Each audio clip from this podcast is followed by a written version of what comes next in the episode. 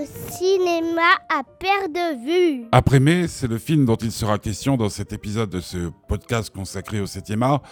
Après mai, c'est un film d'Olivier Assayas, un film qui raconte, euh, on va dire presque la fin d'adolescence d'un jeune homme qui, quelques mois euh, seulement après ce fameux événement que fut mai 68, ben, découvre euh, d'autres éléments de la vie qui peut-être lui avaient échappé jusque-là. Il va donc se découvrir quelques passions nouvelles, le cinéma par exemple.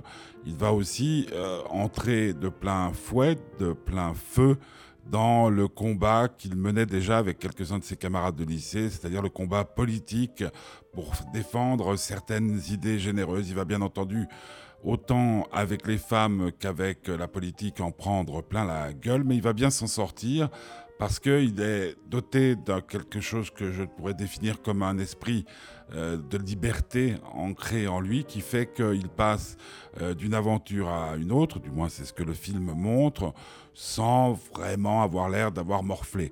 Moi c'est un film que j'ai beaucoup Pourquoi d'abord? Parce que j'ai le plus profond respect pour Olivier Assayas en tant que journaliste, puisqu'il était patron des cahiers du cinéma et en tant que réalisateur, il a fait quelques films magnifiques, mais aussi parce que c'est une époque, ayant 55 ans, j'ai vécu cette période-là où on se demandait si entre deux joints, il fallait bien faire quelque chose, être utile à la société. Donc pour toutes ces raisons, je ne peux que vous conseiller d'aller voir Après mai d'Olivier Assayas.